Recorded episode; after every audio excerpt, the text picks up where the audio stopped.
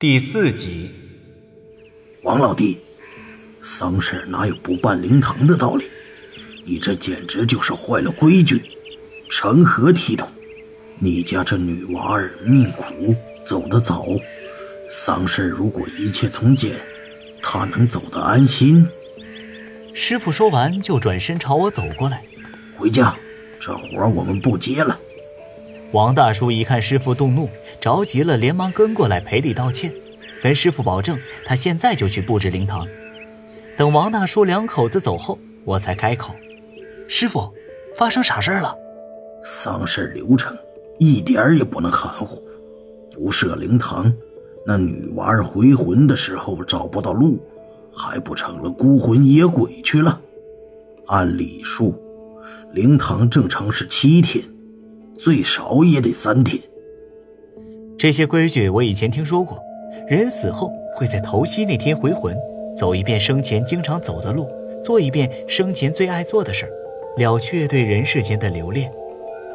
王家办事的速度挺快，灵堂没一会儿就搭好了，估计是怕师傅真生气走掉，没人再接这场丧事。师傅将灵堂设在客厅，吩咐王家人将客厅腾空。在丧礼上，这叫腾退腾空。这样做目的是方便做法事，也不会挡到亡魂的路。客厅腾空后，师傅又让王家人将棺材放在客厅中央，摆好守魂灯、香炉等。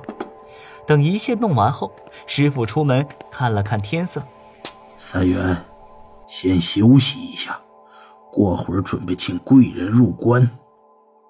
终于到了入棺的时辰。我跟师傅来到女尸所在的房间，我走上前跟女尸行了下礼后，便高声喊道：“进关喽，进关喽！”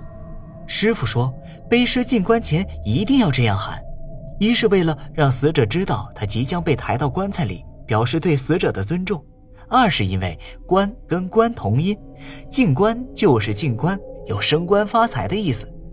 这套礼结束后，师傅对着我点点头，示意我现在可以把床上的尸体背起来。我伸手抓住女尸的胳膊，想把她背起来。可当我摆好姿势，起身一拽时，却发现背后的尸体像是有千斤重一样，完全背不起来。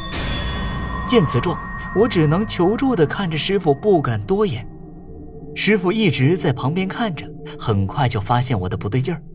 他皱起眉头，立马转身出去拿了把香进来。他把香点燃，分别朝房间的东南西北四个位置鞠躬作揖。吾今宣咒，启灵入丧，一切宴会远去他方，安魂定魂，蝼蚁不伤。还请贵人移身入关。念完咒语，师傅又把香插在房间的四个角落。他大步朝我走过来，将趴在我身后的女尸拉到他肩上靠着。三元，起身接贵人。听到师傅的话，我连忙站起来，紧接着弓着身子。这时，我忽然感觉背上一沉，师傅把尸体放到我背上，我背着尸体慢慢的朝屋外走去。这是我跟尸体接触过最近的距离，说不害怕那是不可能的。不知道是不是我的错觉，耳边不断感受着从身后传来的寒意，我整颗心一直提在嗓子眼儿上，感觉浑身的血液都要凝固在一起，只能咬着后槽牙，强忍着恐惧。